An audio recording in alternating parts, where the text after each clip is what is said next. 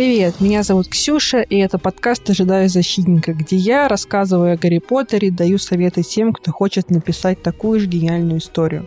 То время как все готовят новогодние выпуски, я решила поиграть с Сашу Сулием и замутить вам выпуск про насилие, про персонифицированное зло в Гарри Поттере. Говорить буду не про Волан-де-Морта, который что-то там зачат под любовным зельем, не знал любви и дружбы, совершил акт темной магии, расщепив свою душу на 8 кусков а про кейсы более приземленные, реалистичные, понятные нам, наверное, маглам, пожирателей смерти.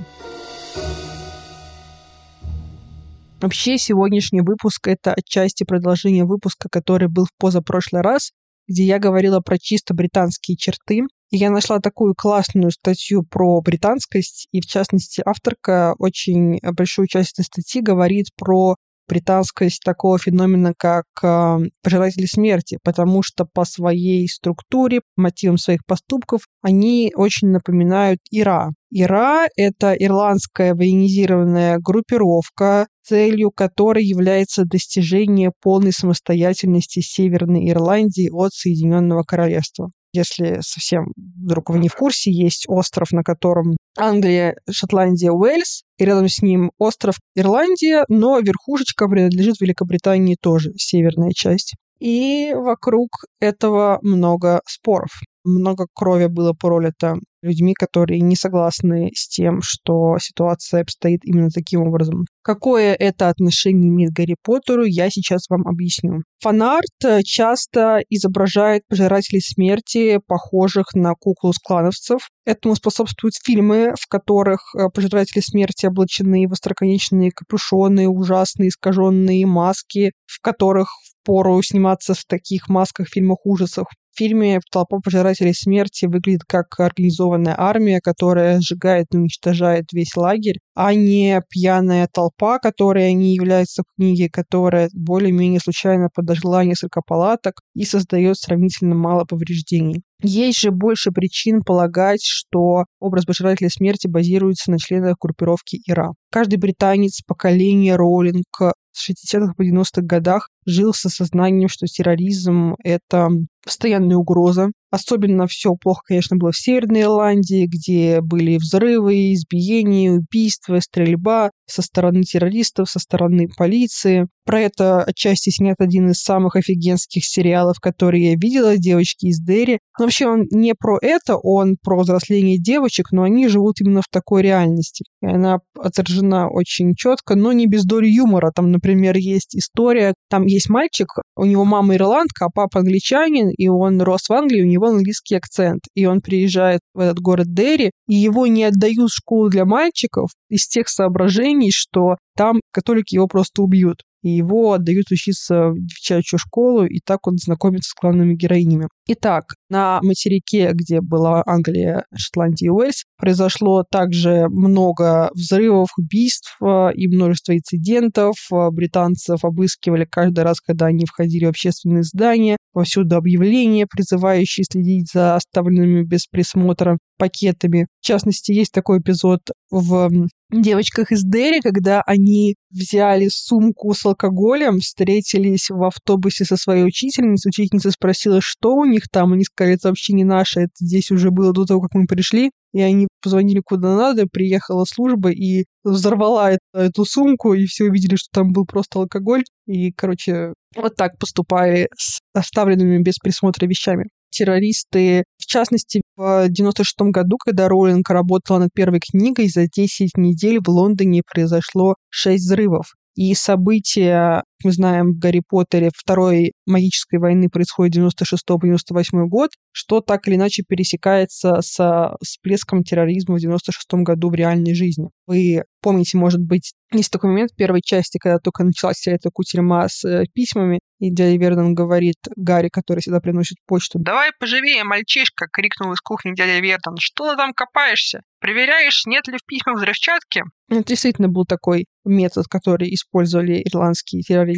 А название Аскабана, судя по всему, вдохновлено как Алькатрасом, американской тюрьмой, крепостью на острове в заливе Сан-Франциско, так и лабиринтом, тюрьмой в Северной Ирландии, где содержалось большинство заключенных террористов. Массовый побег узников пожирателей и смерти из Аскабана, возможно, является отсылкой к очень известному массовому побегу 38 узников из лабиринта в 1983 году. Еще мы знаем из истории Сириуса, что его держали без суда, отдали его под стражу, посадили в тюрьму. С 71 по 75 год действовал такой закон, который разрешал без суда э, содержать в тюремном здании людей, подозреваемых в терроризме. И полиция Северной Ирландии применяла политику стрельбы на поражение. Также были различные сообщения о том, что британские службы используют пытки к подозреваемым в терроризме. Что-то похожее есть э, в Гарри Поттере. В четвертой книге Сириус рассказывает про Крауча. Не знаю, может, методы Крауча и были хороши в самом начале.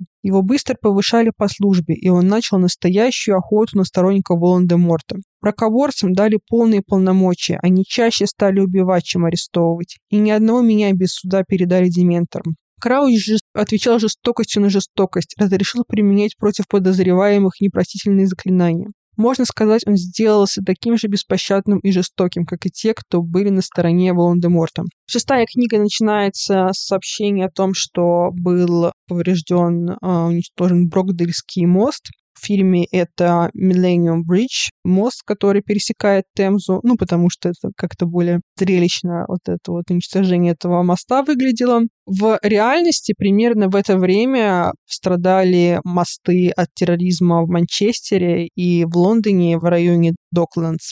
Так что, возможно, те события, которые совершили сторонники Волан-де-Морта, были объяснены премьер-министром тем, что это было выдано магловской публике, что это была бомба Ира. То, как пожиратели смерти проникают и постепенно захватывают министерство, может быть отсылкой к неоднозначному принятию правительства политиков, имевших очевидные связи с террористами. Например, политическая партия Шинфейн, Ира изначально являлась военизированным крылом этой партии. Кстати, в 2022 году Шинфейн впервые победила на выборах в Северной Ирландии и стала первой националистической партией, которая там победила. Но она, конечно, выступает за объединение с Ирландией.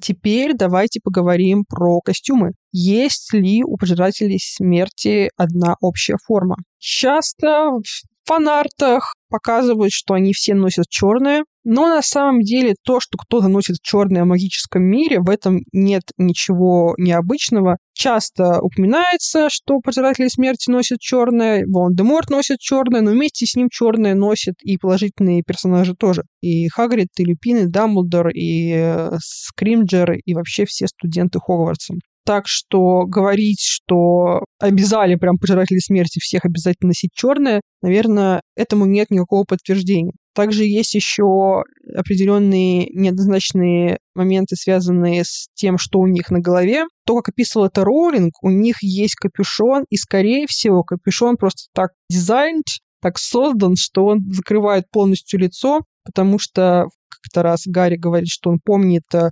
блестящие глаза, которые он видел через прорези в его капюшоне. То есть капюшон, который полностью закрывает лицо. В то время как в фильмах, я еще раз говорю, изображает отдельно маску, отдельно остроконечную шляпу. Возможно, они в этом плане отчасти похожи на представителей экстремистских группировок, в частности Ира, которые носят вязаные шлемы балаклавы. У членов Ира тоже не было униформы, они носили джинсы, камуфляжные куртки, черные перчатки и, как правило, черные балаклавы, которые часто выглядели как носок с прорезями для глаз и таким вот, получается, хвостиком, который торчит на макушке, местом для пальцев ног. У них была не форма, у них был общий вайб. И вот, наверное, что-то примерно было у пожирателей смерти что можно сказать про насилие, про то, сколько же все-таки они крови пролили. Есть э, представление о председателях смерти как о массовых убийцах с откровенно расистскими намерениями. Авторка этой статьи говорит, что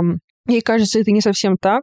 А вот, например, Ира убивала солдат, полицейских, членов конкурирующих террористических группировок, членов королевской семьи и политиков. но они редко намеренно убивали мирных жителей. Когда они взрывали здание, они обычно заранее предупреждали полицию, давая ей возможность эвакуировать здание. И особенно, когда мы говорим про Первую магическую войну, про первые шесть книг, вот про описание тех злодеяний, которые совершали пожиратели смерти, чаще кажется, что они тоже больше метились на мракоборцев, допустим, ну, которые тоже, на самом деле, были достаточно к ним жестоки, что они убили э, Эмилию Бонс, Эмилин Венс, но вот эти вот люди так или иначе были, ну, либо членом ордена, которые также занимались их истреблением, да, то ли а, членом правительства. Показано еще, например, нападение на семью Робертс на чемпионате по квидичу. Конечно, это ужасно. Это как бы не намного хуже, чем то, что мародеры делали с Северусом в его воспоминании. И во время битвы за Хогвартс Волан-де-Морт предлагает амнистию и будущую вербовку тем, кто сдастся. Он мог, конечно, лгать, но э, можно предположить, что он говорит правду, тогда можно сказать, что в его политике как будто бы нет э, такого карт-бланша на убийство ради убийства. Ситуация, конечно, немного меняется в седьмой книге, но, знаете, на самом деле в седьмой книге это во многом даже исходит не от Волан-де-Морта, а от Амбридж, которая как бы не пожирательница смерти, она просто психопатка, которая достигла большой власти и вот она на официальном уровне благословляет э, неприятие маглорожденных. Она попускает контроль над э, дементорами и таким образом как бы дает согласие на насилие, которое применяется к маглам и к маглорожденным. Чем вообще не угодили маглы магам? Можно порассуждать на эту тему. Они могут считаться угрозой. То есть, да, профессор Бинс в одной из книг говорил, что охота на ведьм безвредна для настоящего волшебного народа, но мы знаем, что волшебники скрывались, скрываются до сих пор из-за страха перед маглов, что некоторые дети-волшебники до сих пор воспитываются на сказках об охотниках на ведьм. Они, маги, знают о том, что маглы не безобидные, они, например, способны на создание ядерного оружия. Кстати, этот момент есть в фантастических тварях, когда Гриндевальд показывает возможное будущее. Там показано, что вот они бросят бомбы на Хиросиму и Нагасаки. То есть они способны действительно закончить жизнь этой планеты, на которой маги тоже так живут. И э, если пожиратели смерти хотят выйти из укрытий, и они подумают, что им нужно было бы перед этим получить контроль над маглами, потому что, в конце концов, те превосходят их численностью примерно 6 тысяч к одному. Как же в принципе, такие приличные люди, как Регулус и Северус, оказались пожирателями смерти. Некоторые террористы, скажем так, считают себя единственными хранителями добродетели и морали в коррумпированном мире. Многие члены, допустим, ИРА занимались не прямыми убийствами, а косвенными вещами, например, как сбор разведывательной информации. Кикимер описывает страсть, э, интерес Регулуса к пожирателям смерти как романтизацию, что э, Сириус говорит, что Регулус на самом деле не понимал, чем на самом деле занимаются пожиратели смерти. Ну, то же самое, наверное, можно сказать и про Северуса. Он сначала жил в семье маглов, потом он э, жил в Хогвартсе, где тоже он был огражден от реальности. Потом сразу после окончания Хогвартса вступил в ряды пожирателей смерти. Там уже было поздно что-то менять. Ну, в принципе, мальчики, подростки, блин, решила по гендеру всех раскидать. Короче, как будто бы у мальчиков-подростков есть какой-то пунктик на насилии и интерес к насилию. Дамблдор-подросток, например, не просто хотел следовать плохиша, он хотел стать диктатором. Поэтому можно представить ситуацию, где пожиратели смерти представляются обиженными, просто непонятыми. Возможно, это желание стать пожирателем смерти проистекало из чувства факт де полис, потому что мракоборцы были жестоки, потому что существовал страх перед Аскабаном,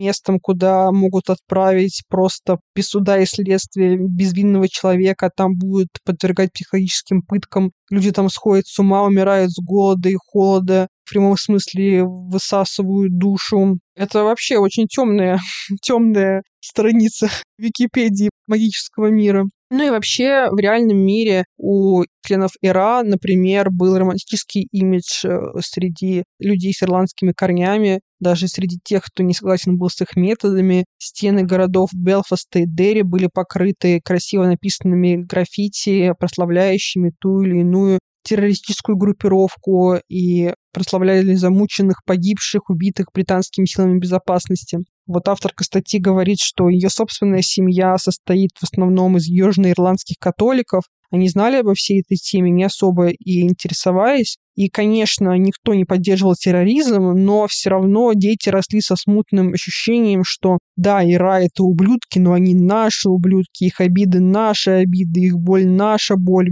Еще, конечно, интересно подумать о том, что многие из тех, кто стали пожирателями смерти, были выпускниками Слизерина. Слизерин, конечно, очень странный факультет, э, об этом уже каждый подумал и порассуждал. Я просто представляю, ты рождаешься, допустим, в семье чистокровных волшебников, которые тоже родители у тебя были Слизерина, Соответственно, идеи слизеринские, они тебе определенно внушали, ты приходишь первый день в Хогвартс, тебе шляпа считывает этот белый шум у тебя в голове, тоже отправляет тебя на Слизерин. А потом вот это вот ощущение братства слизеринское. Слизерин же, их никто не любит, никто не понимает вообще, зачем они все еще нужны. Если играет команда Квидича Слизерина против Пуффиндуя, то Коктевран и Гриффиндор будут болеть за Пуффиндуй. И, наверное, это обидно. Наверное, есть чувство, что тебя никто не любит, что никто не понимает, что только потому, что ты родился чистокровным волшебником в такой вот семье, как будто бы от тебя ждут определенных вещей. И в конце ты такой, ну, хотите, чтобы я был плохишом? Я буду плохишом. И, наверное, на такой почве всякие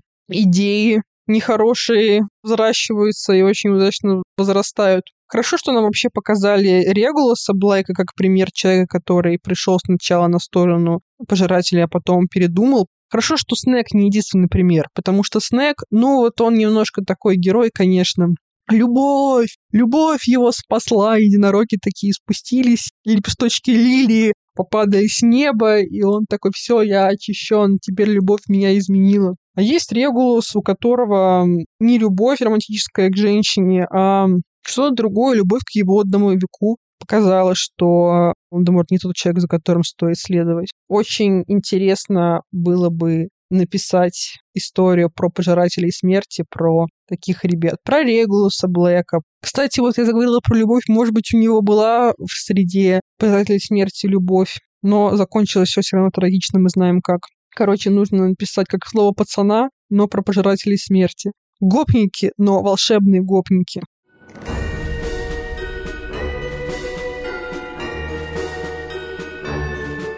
Весь выпуск я старалась не произносить название сериала «Слово пацана», но сейчас все уже конец, и я могу себе это позволить. А, мне кажется, каждый раз, когда я говорю о слове пацана в своих сторисах, от меня кто-то отписывается. Возможно, кому-то активно этот сериал не нравится, возможно, у кого-то нет веры, что из российского кинематографа могло выйти что-то интересное. Мне очень понравилась эта история, она очень хорошо написана, очень сильная. Особенно мне понравилась даже история не пацанов, а история девочки Айгуль, и мне кажется, вообще, по моим расчетам, эта история, этот сериал про нее, только она главная героиня, потому что сериал называется «Слово пацана». И, собственно, ей дали слово пацана, что с ней все будет хорошо, а потом это слово нарушили, хорошо написанная история, и вот э, интересно, да, разобраться, написать какую-то такую же похожую историю про Россию тоже. Сейчас популярен такой Славик Кор, и какой-то всплеск интереса, мне кажется, может быть, к российской культуре.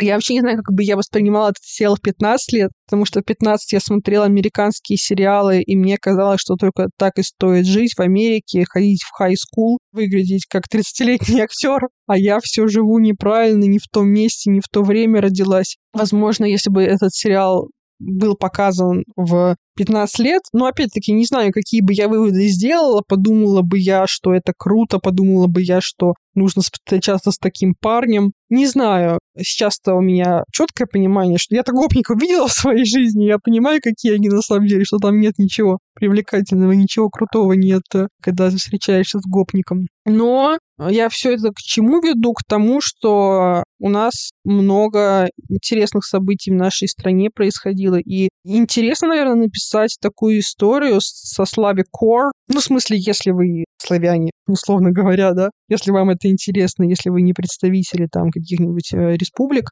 то тогда пишите про свои республики, обязательно я буду с удовольствием это все читать. Я говорю про себя, я просто рассуждаю вслух, э, что действительно Россия полна интересных историй, интересные были разные исторические вехи, разные события происходили. Сейчас я прочитала книгу Светланы Алонцевой «Дислексия», про то, как она поехала по программе «Учитель России» в школу. И вот там вот на примере школы, на примере того, как устроена школа, показывают, как устроена вся Россия. В смысле, не показывает, там нет такой цели, но к тому, что ты прочитаешь книгу и такая, «Ммм, Россия, Россиюшка», еще и современная, очень современная книга со всеми событиями. А я еще вспомнила, как мы несколько выпусков назад разговаривали с Тунхайой, и она говорила, что, ну вот если вы, допустим, белые, если вы хотите что-то остренького добавить, что-нибудь такого спайси в свой текст, не обязательно для этого покушаться на чужой опыт и там пытаться писать от лица, допустим, не белых людей, что на самом деле остренького полно у условных славян. Например, же взять вот эту историю неонацистов, там тех, кто участвует в русском марше. Есть же такой, допустим, фильм «Россия-88», где сыграл Петр Федоров, актер, который играл в сериале «Клуб».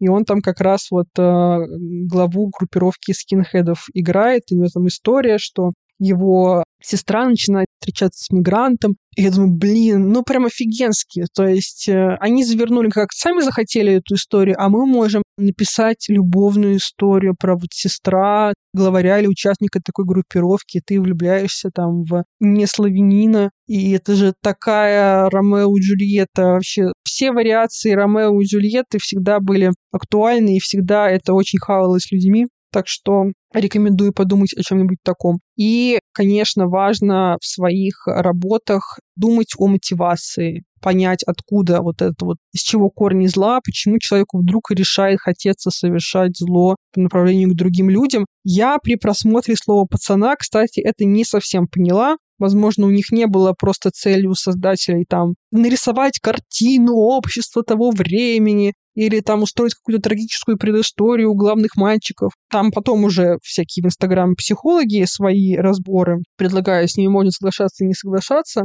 Но, конечно, мне бы хотелось побольше про это почитать. И мотивация главного героя, второстепенного героя тоже ну вот я, допустим, ходила на всякие курсы, в том числе по сценаристике, это вообще ключевое. Это то, что толкает его по сюжету, то, что становится причиной совершения разных поступков, и то, из чего вообще произрастает история. Поэтому, э, если вы пишете какую-нибудь историю, подумайте еще раз о том, какая мотивация главного героя. Спасибо вам большое, что вы послушали этот выпуск. Спасибо, что были со мной. Пожалуйста, оставляйте свои комментарии, свои лайки, рассказывайте про мой подкаст друзьям. Я буду вам за это очень благодарна. И услышимся в следующий раз.